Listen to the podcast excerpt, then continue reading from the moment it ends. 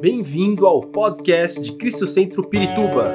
Para ficar sabendo sobre tudo de nossa igreja, acesse cristocentro.org.br ou siga-nos através do Facebook e Instagram como Cristo Centro Pirituba. Você também pode ver essas e outras pregações no formato vídeo em YouTube barra Cristo Centro Pirituba Oficial. Seja bem-vindo à nossa casa apostólica. Nós estamos falando sobre caminhos para, da, caminhos para a restauração, ou, ou é, procedimentos, ou é, é, ferramentas, ou passos, que seja, caminhos para a restauração. E hoje, dentro desta, deste mês, dentro deste caminhos ou processo para a restauração, ah, não há como falar, e, e, e essa é uma proposta que temos dentro do tema, porque quando nós elaboramos um tema do mês, nós também colocamos várias propostas, e uma delas é falar sobre a oração, né? falar sobre o poder da oração. E eu quero falar sobre o poder da paz e da alegria que está na oração. Presta atenção, o poder da paz e da alegria que está na oração. Então, toda vez que nós precisarmos de restauração, toda vez, ela vai começar sempre com oração. Não existe restauração espiritual sem oração. Não existe transformação espiritual sem oração. A oração é um fundamento da vida cristã. A oração é um fundamento do cristianismo. A oração deve ser um fundamento tão importante na vida do cristão como o beber e o, e, e o comer. Ora, a oração deve ser, na vida do cristão, um prazer, não apenas uma obrigação mas um prazer. Né? Não pode haver uma restauração completa se não existe na vida de alguém o prazer, a satisfação de orar e buscar a Deus. É, no domingo retrasado, eu falei sobre buscar a Deus. Eu disse que buscar a Deus é um processo é, da restauração em nossa vida. À medida que buscamos a Deus, vamos vivendo esse processo de restauração eu disse que a, a, nossa relação com Deus ela tem que ir mais além da passividade de apenas pedir e receber. Né? A oração é muito mais do que isso. Oração não é apenas pedir e receber. É muito difícil falar sobre alegria e falar sobre alegria e prazer, e o pastor falou sobre isso, e nós estamos, que interessante como quando o Espírito está agindo, a gente sempre vai numa mesma direção, né? Quando a gente adora, quando a gente fala sobre ofertas e tudo mais. E é muito difícil nesse tempo falar sobre alegria, sobre segurança, sobre paz, prazer, no momento que nós estamos vivendo. É muito difícil mesmo. Né? Mas nós ainda, ainda temos esperança. Nós ainda temos a, a, cuidado, nós ainda estamos sendo cuidados. Temos esperança de que as coisas vão mudar. Imagina o que dizer de gente que sabemos, que conhecemos, que, que, que, que não tem nenhuma perspectiva de que sua vida possa melhorar se não piorar. Quer dizer que os nossos irmãos da África, por exemplo, Moçambique, Malawi, países extremamente pobres, miseráveis, países que já vivem na miséria há tantos e tantos anos, há tantas décadas, que nesse momento eh, a situação não, não há esperança de que, se, que, que possa melhorar mas sim uma certeza de que vai piorar e bastante. E eu, sinceramente, irmãos, meu coração se entristece profundamente é, em pensar na vida desses irmãos, de que, é, de, de, de ter a certeza de que não há como melhorar. Não há como melhorar algo que já estava ruim, algo que já estava péssimo. Não há como melhorar algo que parece que não tem mais solução. Então, quanto levaria, quanto tempo levaria para fa fazer prosperar um lugar que vive há décadas em miséria, em pobreza? E ver o que está acontecendo agora é triste, mas ainda assim, e domingos atrás, eu mostrei um vídeo do Malawi, onde as pessoas, alguns irmãos, alguns cristãos foram na entrada lá da cidade e no pó, literalmente no meio do pó, se ajoelharam e alguns se jogaram no chão e eles estavam orando e eles estavam clamando a Deus, orando e pedindo a Deus por um milagre, por cura, por provisão, no meio de uma situação que nós, nós que estamos aqui hoje nem podemos imaginar. Nós nem podemos imaginar. Quando eu vou à África e volto, eu não consigo descrever, realmente não consigo descrever aquilo que, que as pessoas vivem, porque é, custa até acreditar que existem seres humanos que vivam de maneira tão precária, tão miserável, como vive aquelas pessoas. No entanto, ao mesmo tempo, há um contraponto tremendo de que quando você os encontra orando uh, na casa de Deus, no culto, não existe gente mais alegre do que eles. Até do que nós, viu, irmãos? Que temos tudo, que saímos da nossa casa, tomamos um cafezinho da manhã maravilhoso, que viemos para a igreja, que temos o nosso veículo, que temos a possibilidade de sair daqui hoje, e eu duvido que alguém já não tenha pensado no que vai almoçar. Talvez você tenha dito, ah, hoje eu quero comer uma carninha, hoje eu quero comer um franguinho, né? Ah, mesmo que seja aquele que está lá assando agora ali. Mas você não consegue imaginar a perspectiva de gente que, aliás, pensar em gente que não tem nenhuma perspectiva, que não, não tem nem o que, como pensar o que vai comer daqui a pouco, porque às vezes não tem o que comer daqui a pouco. Mas vai para a igreja e lá adora, dança, salta, grita, dá glória a Deus. E nós, irmãos, quantas vezes nos custa tirar um graças a Deus, um glória a Deus da nossa vida. Eu me lembro da última vez que eu estive em Moçambique, da penúltima vez que eu estive, me trouxeram um pastor. Esse homem vinha de longe, 400 quilômetros, andando de andando a pé, em grande parte, andando de, de carros pequenos, dessas lotações pequenas, bem velhas, por um outro pedaço, andando a pé mais um pouco, levando e quatro, 400 quilômetros, levando dois dias para chegar a um congresso nosso. E me trouxeram esse pastor, olha, é, é, pegou fogo na casa dele, casa, geralmente as casas são de barro e de palha em cima, pegou fogo, uma criança brincando, um neto brincando com vela, pôs fogo na casa, queimou tudo, destruiu tudo. Quer dizer, tudo é até é até uma redundância dizer destruiu tudo que ele tinha, quase nada. Aí eu fui lá ver o homem, conversar com ele, com o pastor. Ô pastor, como é que o senhor está? Eu estou muito bem, apóstolo. Muito feliz, muito agradecido a Deus. Muito agradecido a Deus. Deus falou comigo, Deus está falando comigo, eu estou cheio de alegria no meu coração. Irmãos, a gente tem muito que aprender ainda, né?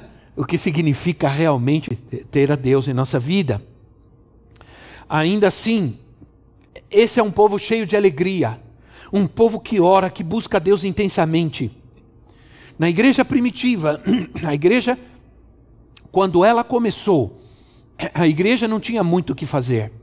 Aliás, era um tempo difícil, era um tempo opressivo, muito opressor, e a igreja não tinha que muita coisa que fazer eles apenas podiam orar. Quando Pedro foi preso, é, diz a palavra de Deus que a igreja orava. Jesus disse: Vocês não façam nada, não saiam, não vão a lugar nenhum, esperem, esperem em Jerusalém, até que do alto vocês sejam revestidos de poder. Então sim, vocês poderão sair, fazer algo, ser minhas testemunhas.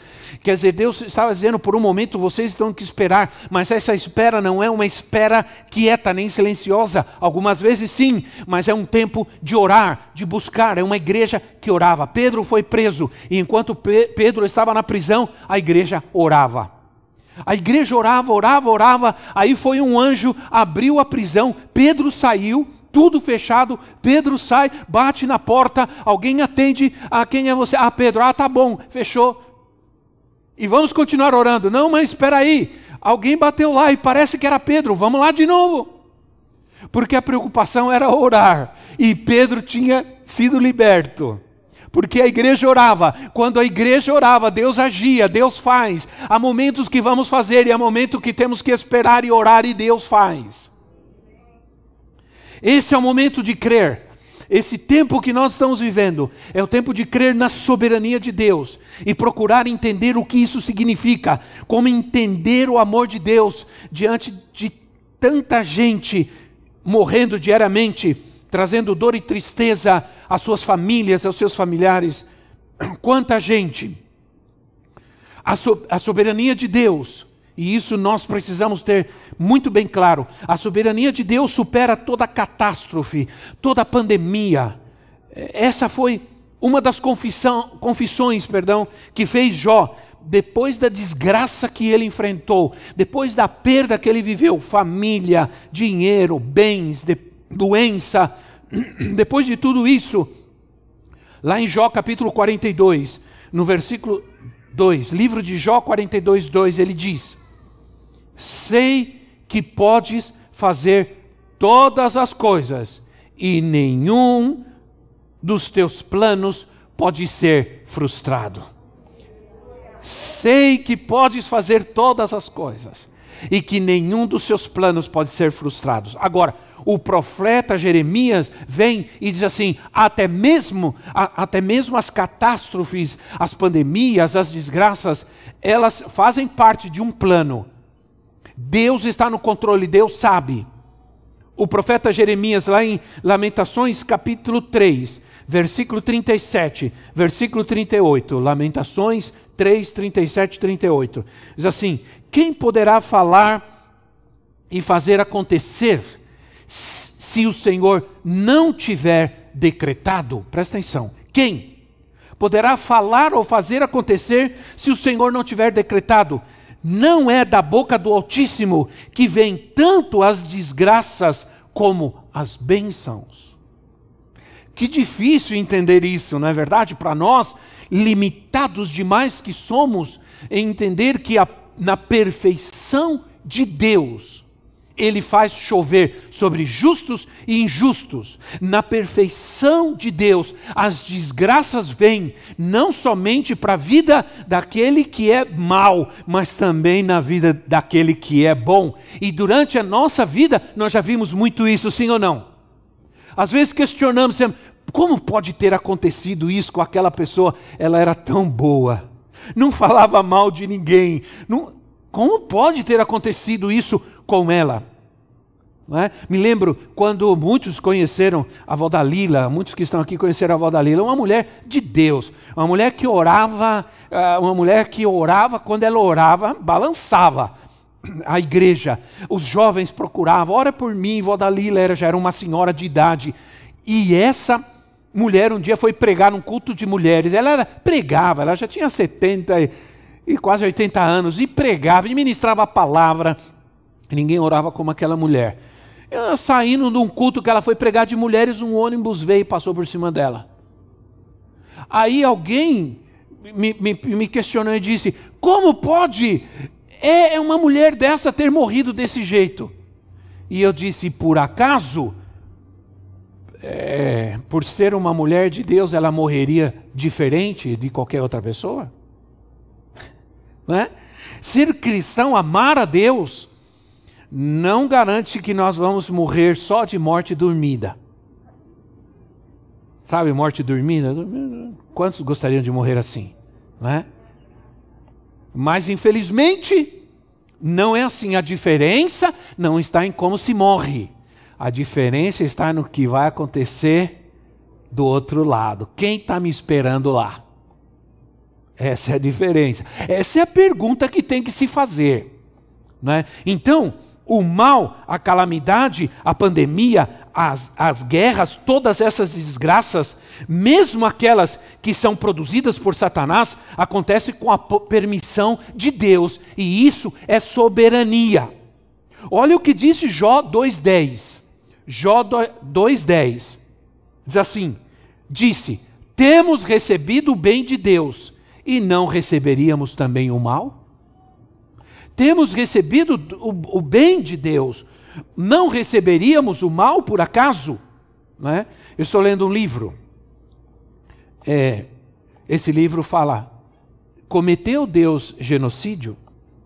Quando a gente lê o, Novo o Antigo Testamento, e eu estou lendo de novo a Bíblia, estou na minha leitura diária da Bíblia, leitura do ano todo a Bíblia, e estou, é, em, nesse momento, estou em Deuteronômio. Mas já estou vendo como, como é, é, cidades foram destruídas, homens, mulheres, crianças morreram por ordem de Deus. Como pode ser isso? chega algumas pessoas a pensarem que o Deus do Antigo Testamento é, é um e o Deus do Novo Testamento é outro. Porque falta o entendimento sobre a soberania de Deus, por que essas coisas aconteceram. Precisa-se entender isso. Nós não temos tempo para isso agora, mas o cristão, eu quero te dizer uma coisa: a oração e a alegria andam juntos. A alegria, o prazer, a oração andam juntos o cristão cheio de alegria, ele está de joelhos. O cristão cheio de alegria está de joelhos. Ora, João 14, 13. João 14, 13, Jesus disse assim, e eu disse que ia ler vários versículos, acompanhe aí. Se tiver alguém do seu lado sem Bíblia, leia com ele a Bíblia. Vamos fazer um mover aqui de leitura da palavra de Deus. João 14, 13 diz assim: E eu farei o que vocês pedirem em meu nome para que o Pai seja glorificado no Filho. Ora, olha o que Jesus está dizendo. Eu vou fazer o que vocês pedirem no meu nome para que o Pai seja glorificado. Ele está dizendo: o Pai vai sentir muito, muita alegria. O Pai vai ser exaltado, glorificado, quando vocês, no meu nome, pedirem alguma coisa. Isto é, Deus tem prazer em que nós peçamos é que nós oremos a Ele é, no nome de Jesus, logicamente. Ora, eu me lembro da passagem da mulher samaritana, e aqui algumas coisas que nós vamos aprender, e não são coisas de sexuais. Nós vamos aprender coisas interessantes aqui. Primeiro, Jesus é, foi a um poço, tinha sede, foi a um poço, e veio uma mulher samaritana, e os samaritanos e os judeus não se davam. Era uma blasfêmia que um judeu falasse com, chegasse perto de um samaritano. Era um ódio muito grande. Essa coisa de discriminação, isso já é antigo, viu? Não é de hoje, não. Eles se odiavam realmente. Os samaritanos eram discriminados terrivelmente pelos, pelos judeus. E ora, Jesus pede a essa mulher: mulher, dá-me de beber. Isso está em João capítulo João capítulo 4, né? Evangelho de João capítulo 4, versículo 9 e 10. Mulher, dá-me de beber. Aí ela diz assim, versículo 9: Como o Senhor, sendo judeu, pede a mim, uma samaritana, água para beber? Como pode? Ela estava impressionada que Jesus, como judeu, lhe tivesse pedido água. Aí Jesus responde: Se você conhecesse o dom de Deus, e quem lhe está pedindo água, você lhe teria pedido e ele teria, lhe teria dado água viva. Ora, presta atenção. Se você conhecesse o dom de Deus, isso é, a dádiva de Deus, o, o, propósito de Deus, o amor de Deus, a intenção de Deus, o desejo de Deus, se você conhecesse o coração de Deus e como Ele quer dar, como Ele quer abençoar, você e quem e quem lhe está pedindo água? Então aqui há duas coisas importantes: conhecer a intenção, o coração de Deus e conhecer a Jesus. Saber quem é Jesus, não é qualquer um que vai orar e vai receber. Ele está dizendo: você precisa saber que Deus quer dar e você precisa saber que Ele quer dar através de Jesus. Entende? Então, se você soubesse quem está falando com você, a mulher, você pediria e ele lhe daria água viva. E sabe, uma, uma água que você vai tomar e nunca mais vai ter sede, nunca mais vai passar necessidade, nunca mais vai sofrer na sua vida.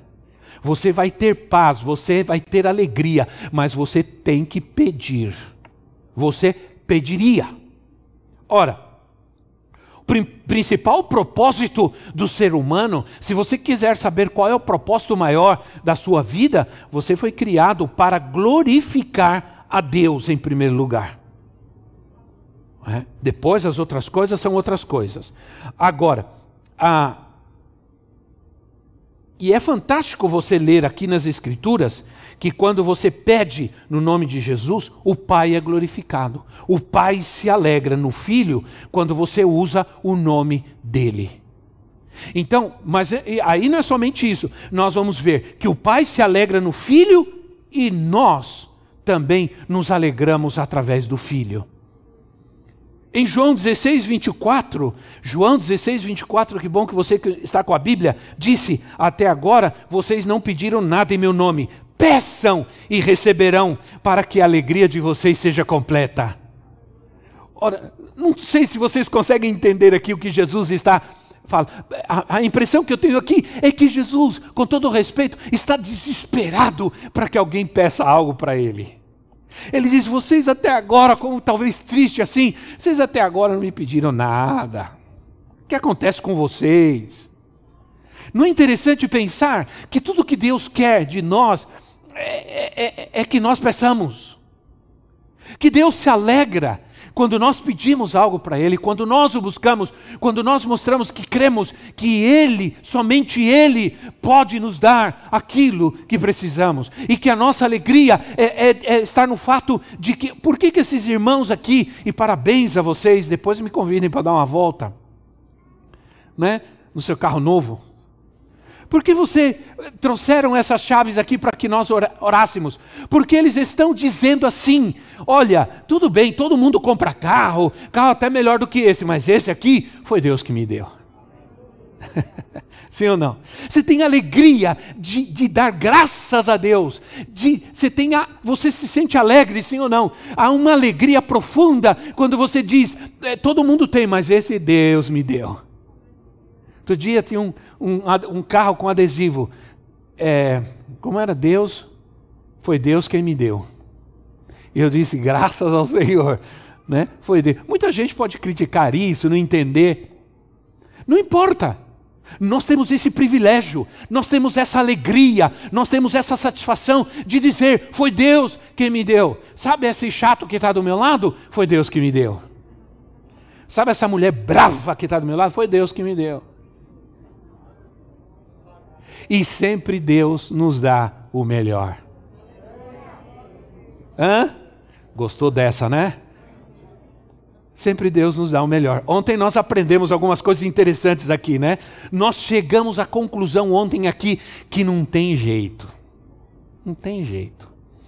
Casou e é, é os dois são completamente diferentes. Agora não tem jeito, o negócio agora é tentar resolver e acertar os ponteiros. Foi ou não foi? A conclusão que nós chegamos. Então, até agora vocês não pediram nada. Peçam e receberão. Por quê? Porque o Pai tem prazer em dar para que a sua alegria seja completa. Busque a alegria do Senhor na sua vida. Ore. Entenda uma coisa: na vida do cristão, a, a falta de oração produz falta de alegria. Nós estamos orando, irmãos, nesse tempo difícil, não, não estamos orando como deveríamos, por isso está faltando alegria, por isso está faltando paz, porque não estamos orando como deveríamos. Ora, uma vida de satisfação na oração leva a uma vida de plenitude, de alegria e de paz. A separação de Jesus, estar separado de Jesus, significa tristeza. A restauração da comunhão com Jesus significa alegria. Por isso, quando nós lemos os textos, eh, os, os, textos, os primeiros textos dos evangelhos, nós vamos perceber que uma das coisas que aconteceram quando Jesus nasceu foi alegria. Alegre-se né? alegria, alegre-se, alegre-se toda a terra, o teu Salvador nasceu, alegrem-se. Jesus nasceu, a alegria veio aos homens. Né? Por isso, a nossa restauração sempre passa por uma vida de oração, por um prazer na oração, como comer, beber, dormir. Assim deveria ser para nós também orar. Quando a gente vai deixando de orar, nossa vida vai se esvaziando, se esvaziando de algo importante, da alegria. Então, quando vem a calamidade, quando vem a, doença, quando vem o problema, não temos força, não temos, é, não estamos firmes. Ora, por que orar é parte da minha restauração? Porque a oração é um meio, é uma forma de crescimento espiritual. A oração não é somente pedirmos coisas a Deus, não é somente pedir e receber, como venho como estou falando bastante sobre isso, mas ela é um exercício, um exercício que me ajuda a crescer, a minha alma a crescer. Nossa fé e nossa alegria crescem juntos quando nós oramos nossa fé e nossa alegria. Nossa restauração depende de conselhos de Deus, do Espírito Santo que nos dá quando nós oramos.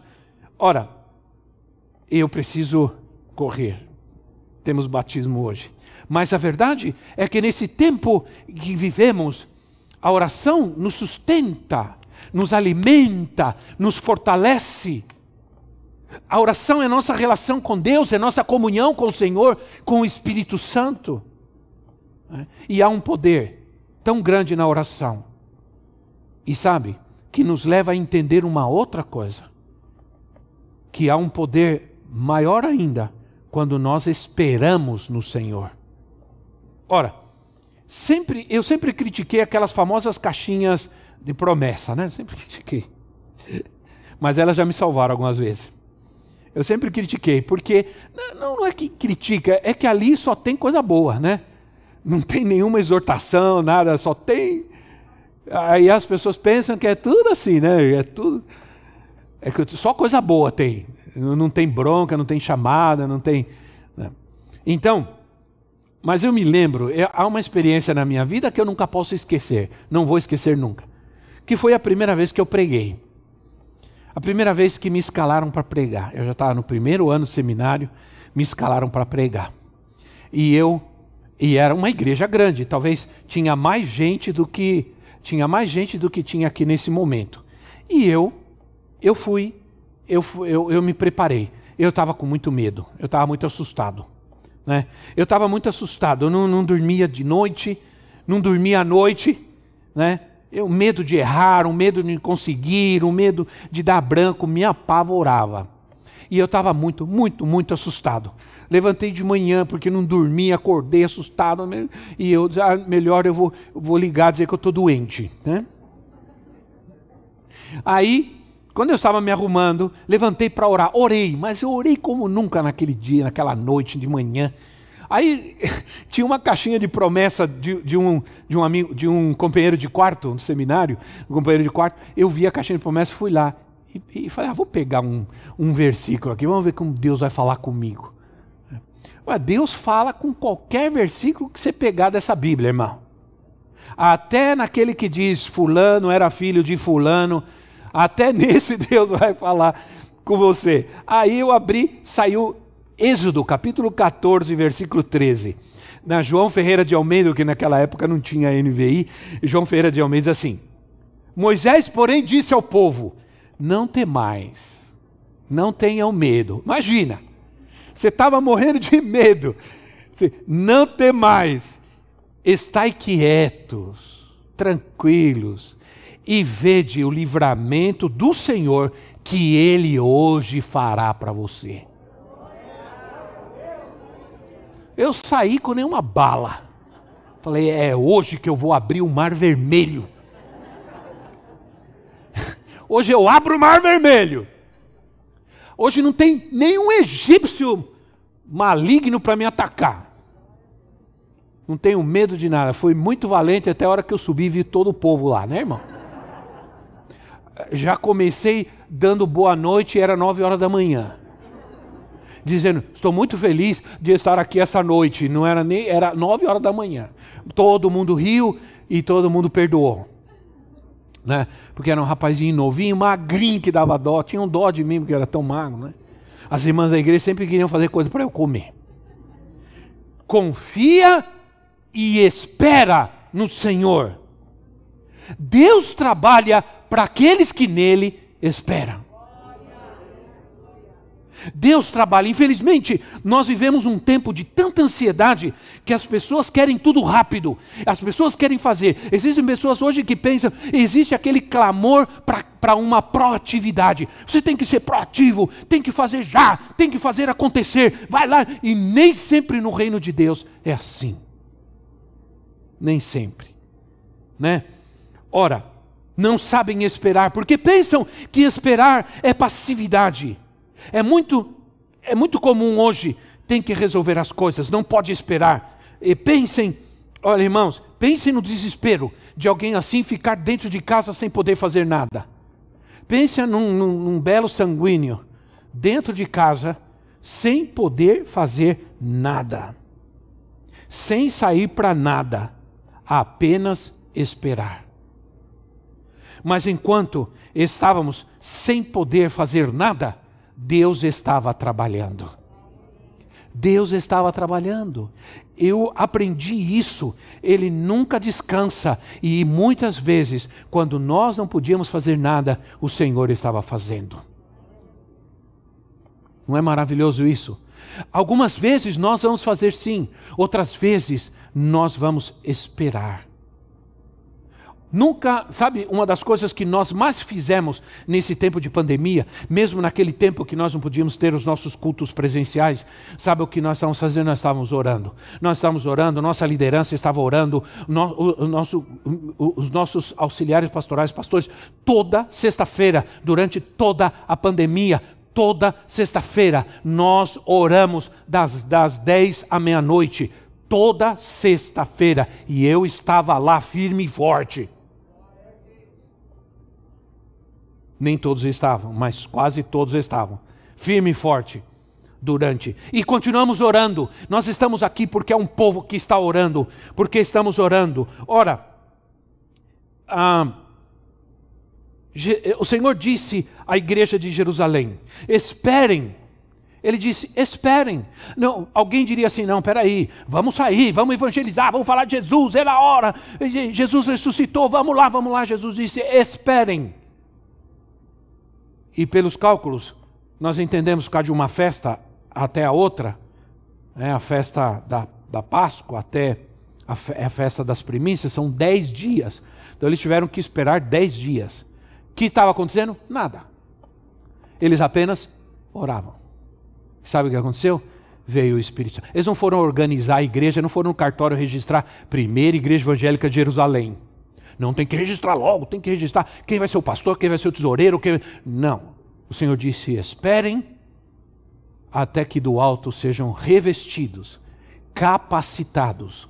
Então, eles só estavam orando quando veio o Espírito Santo. Né?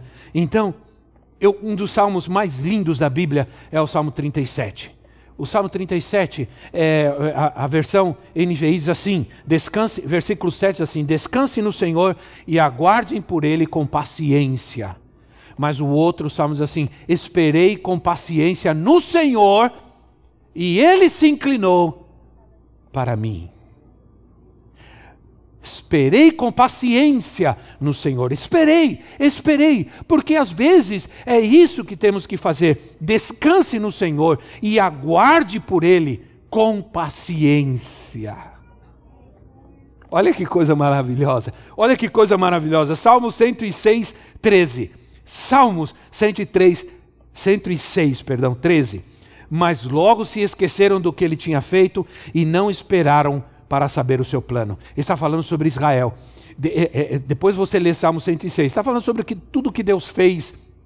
Olha o que Deus fez olha as maravilhas que Deus fez, olha como Deus livrou vocês, como Deus colocou vocês numa terra maravilhosa, olha como Deus deu alimento, como Deus supriu. Mas sabe de uma coisa? Eles se esqueceram, logo, logo, logo se esqueceram do que eles tinham feito e não esperaram pelo seu plano, não esperaram pelo seu propósito. Às vezes a gente atropela, a gente sai fazendo, atropelando tudo e não tem paciências para esperar o plano de Deus, o momento de Deus, o, o agir, a ativação de Deus.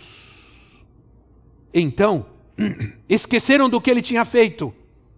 Esquecer, não podemos esquecer do que Deus já fez, sabe por quê? Porque Ele pode e vai fazer de novo. Ele já te curou. Eu estou falando, eu vou, olha, essa é a palavra de Deus para nós. Ele já fez, ele vai fazer de novo. Ele já abençoou, ele já curou, ele já fez crescer, ele já ressuscitou, ele já libertou, ele já ele vai fazer outra vez. Não podemos esquecer do que Deus já fez, porque ele é o mesmo, ele não muda. Ele fez, ele vai fazer de novo. Amém? Ora, quero te dizer algo no nome do Senhor Jesus. Quero te dizer algo no nome de Jesus. Algumas vezes estamos tão desesperados em fazer e resolver as coisas que nós nos antecipamos aos planos de Deus e deixamos de esperar pela sua ajuda. Privamos a Deus, privamos, olha, nós privamos a Deus de ter a oportunidade de ser glorificado. Isso é muito comum né, quando a gente diz para o jovem: olha, espera um pouquinho mais, tenha certeza de que essa moça linda, maravilhosa, que você nem acredita que gostou de você, é de Deus. Espera um pouco. Não se precipite. Não se desespere. Deixa Deus. Deixa Deus. Mesmo que passe um pouquinho mais, mesmo que comecem a dizer, vai ficar para titia, vai ficar para titio, né? espera um pouco no Senhor. Porque quando Ele te der, vai te dar algo tão especial e tão bom que você não, não vai imaginar que já se passou tão. Você vai entender que os anos eles serão prolongados e a tua alegria, a sua satisfação será melhor do que passar os anos e dizer por que me casei com essa sujeita, com esse tipo.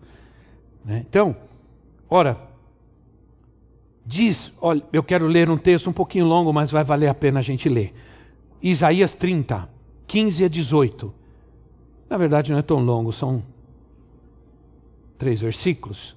Isaías 30, 15 a 18 assim: Diz o soberano, e aqui se enaltece a soberania de Deus. Diz o soberano, o Santo de Israel: No arrependimento e no descanso está a salvação de vocês. Na quietude e na confiança está o seu vigor. Como pode ser isso, né? Mas vocês não quiseram. Vocês não quiseram. Vocês disseram: Não, nós vamos fugir a cavalo. E fugirão. Vocês disseram: Cavalgaremos cavalos velozes. Velozes serão também os seus, os seus, os seus perseguidores. Né? Mil fugirão diante da ameaça de um, diante da ameaça de cinco, todos vocês fugirão, até que vocês sejam deixados como um mastro no alto de um monte, como uma bandeira numa coluna. Contudo, contudo, o Senhor espera o momento de ser bondoso com vocês. Olha o que o Senhor está dizendo. O Senhor espera o momento de ser bondoso com vocês. Ele ainda se levantará para mostrar-lhes compaixão, pois o Senhor é Deus de justiça. Como são felizes todos os que nele esperam.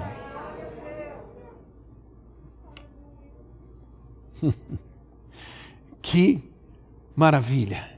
Então, às vezes, as pessoas faz isso, faz aquilo, vai lá, dá bronca, vai lá, faz isso. Não faço nada, porque nesse momento Deus me mandou esperar e confiar nele. Ele é quem vai fazer. Mas vão, vão te perseguir, vão te atacar. O Senhor se levantará no meio dessa situação e manifestará a sua glória. Muitas vezes não adianta correr Muitas vezes não adianta fugir da situação. Não adianta ir fugir para outro lugar, se esconder. Não adianta querer resolver as coisas da nossa maneira. e na nossa força. O Senhor está dizendo: espera, porque Ele virá com a resposta, Ele virá com compaixão, Ele virá com misericórdia. Você crê nisso, irmão? Aleluia, eu creio também.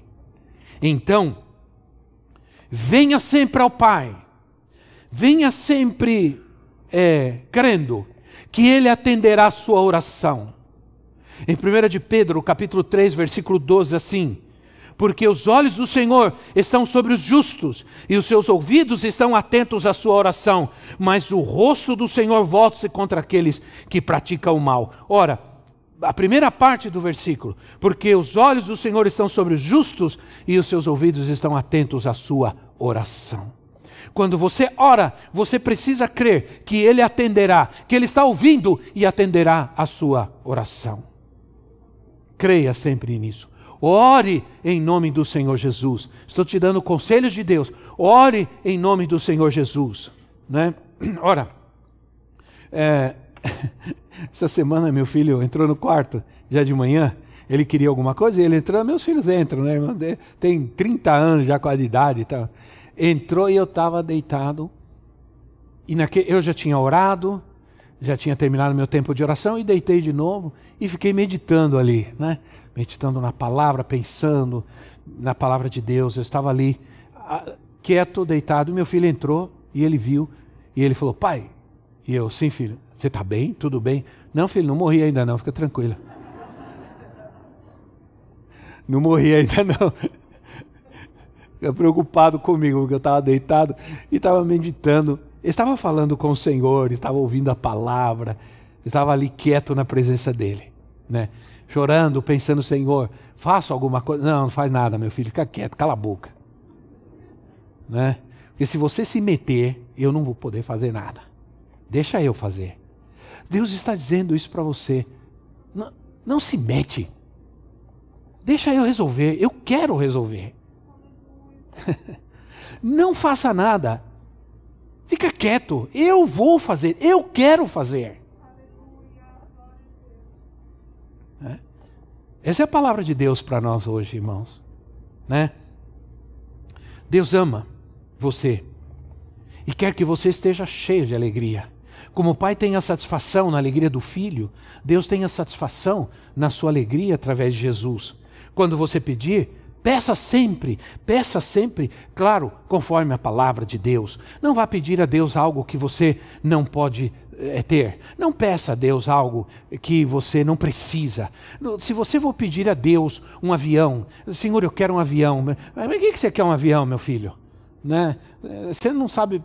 Uma vez veio um pastor falar comigo e ele disse assim para mim: Apóstolo, me ajuda. Eu nunca me esqueço disso, porque foi uma coisa tão impressionante.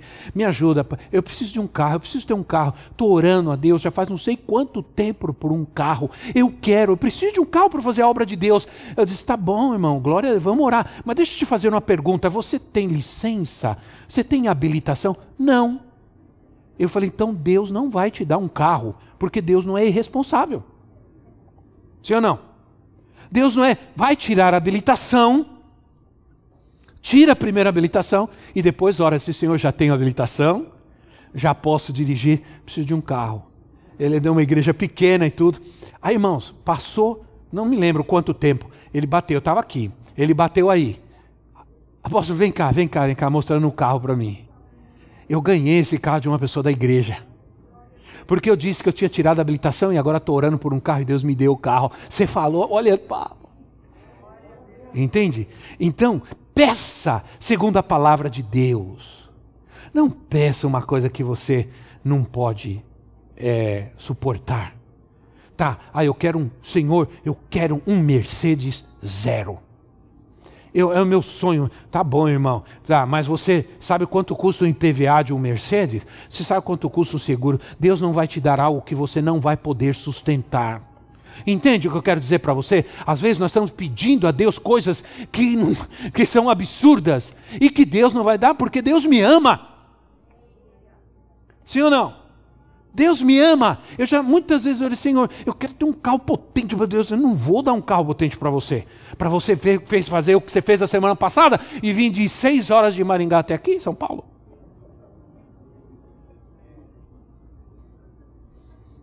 Se eu te der um carro que só anda 150, para que eu vou te dar um carro que anda de 300, você andar 480?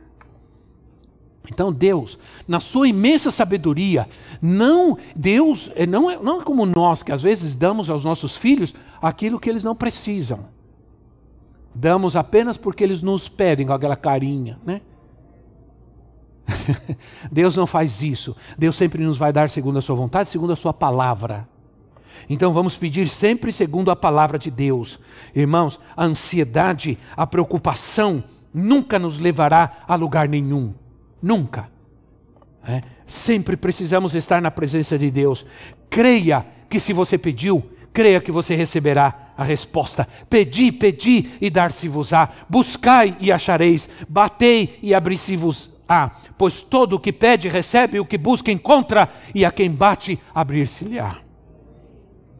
Está dizendo: pedi, pedi e dar-se-vos-á.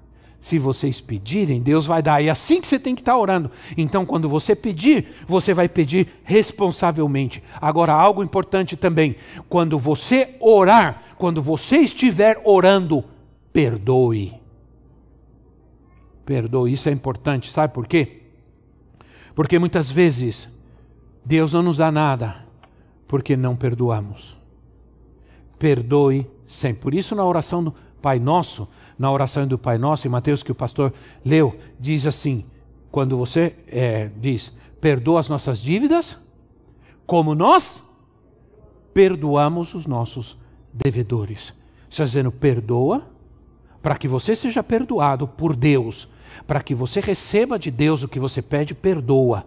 Marcos 11, 25 diz: Quando você estiver orando, se, tende alguma, se tendes alguma coisa contra alguém, perdoai para que o vosso Pai Celestial perdoe as vossas ofensas. Muito bem. Finalmente, dê graças a Deus.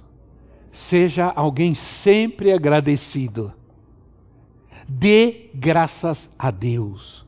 Você não sabe como é duro se corrigir, porque eu contei para vocês que eu fiz um acordo comigo mesmo, que eu não ia mais, no resto da minha vida, orar pedindo nada a Deus, só agradecendo. Vocês não sabem como eu tenho que corrigir quando eu estou orando. Como eu te, porque eu percebi que muitas vezes minha oração era só pedir, pedir, pedir, pedir, mesmo que eu estivesse pedindo para vocês, né? Pedir, pedir, pedir.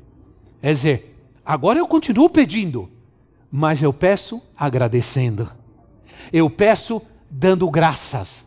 Jesus, quando uh, estava diante do túmulo de Lázaro, a oração que Jesus fez é impressionante. Jesus disse assim: Pai, eu não precisava nem orar, mas eu vou orar por causa desses incrédulos que estão aqui. Eu vou orar. Mas eu não precisava nem orar porque eu sei que o Senhor já me respondeu. É. Tem gente que, que diz assim: eu não preciso orar, Deus sabe o que. Deus sabe o que eu preciso. Não. A Bíblia nos manda ter uma vida de oração. A Bíblia nos manda orar. A oração nos mantém firme, aumenta a nossa fé, nossa alegria no Senhor. A, a, a, a, a oração muda as pessoas, a oração muda as circunstâncias, a oração remove as montanhas, a oração agita a nossa fé, a oração nos move em direção aos propósitos e os planos de Deus. Aleluia! Dá um glória ao Senhor muito forte aí no seu lugar. Dá um aplauso poderoso ao Rei da Glória. Aleluia. Fique em pé no seu lugar.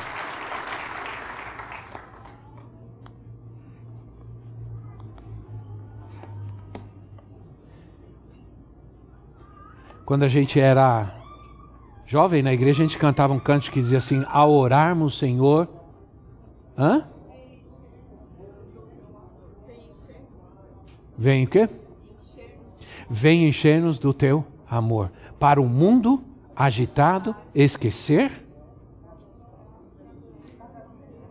Cada dia, a sua vida viver. Né? Cada dia, sua vida viver. Interessante, como falta o cântico assim hoje, né? Ao orarmos, Senhor, vem encher-nos do teu amor, para o mundo agitado esquecer e cada dia sua vida viver. Não é lindo isso? O Senhor está lançando desafios de oração para nós. Deus está te chamando, a igreja, ela a igreja ela não tinha outra opção. A igreja no caos em que ela viveu, em que ela nasceu, ela orava e Deus trabalhava. Né, irmãos?